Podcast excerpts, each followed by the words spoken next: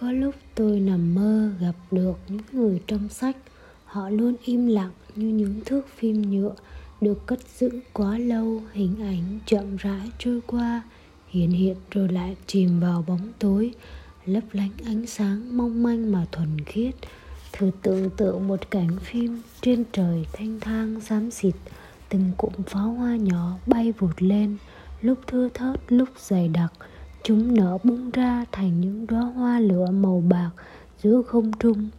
Khi lâu khi mau hoàn toàn yên lặng, không một âm thanh thỉnh thoảng chỉ có tiếng vỡ lách tách. Hoa lửa màu bạc vút lên bầu không, nở rộ, chia cắt phong nền xám xịt ngột ngạt, lụi tàn rơi rụng liên tục không ngừng.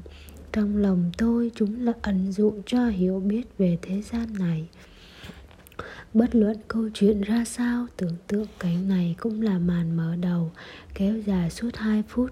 Nói cách khác, sau cảnh tượng ấy, phải kể câu chuyện về sau thế nào, tiếp tục ra sao, đã chẳng còn quan trọng nữa.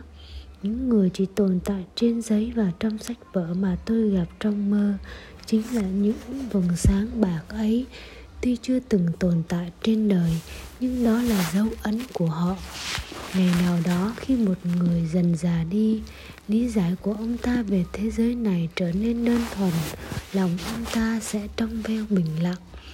Tấm lòng bình lặng trong veo là ngắm những đóa hoa màu bạc vút lên rồi rơi rụng giữa bóng đêm. Tôi biết có những người sẽ hiểu.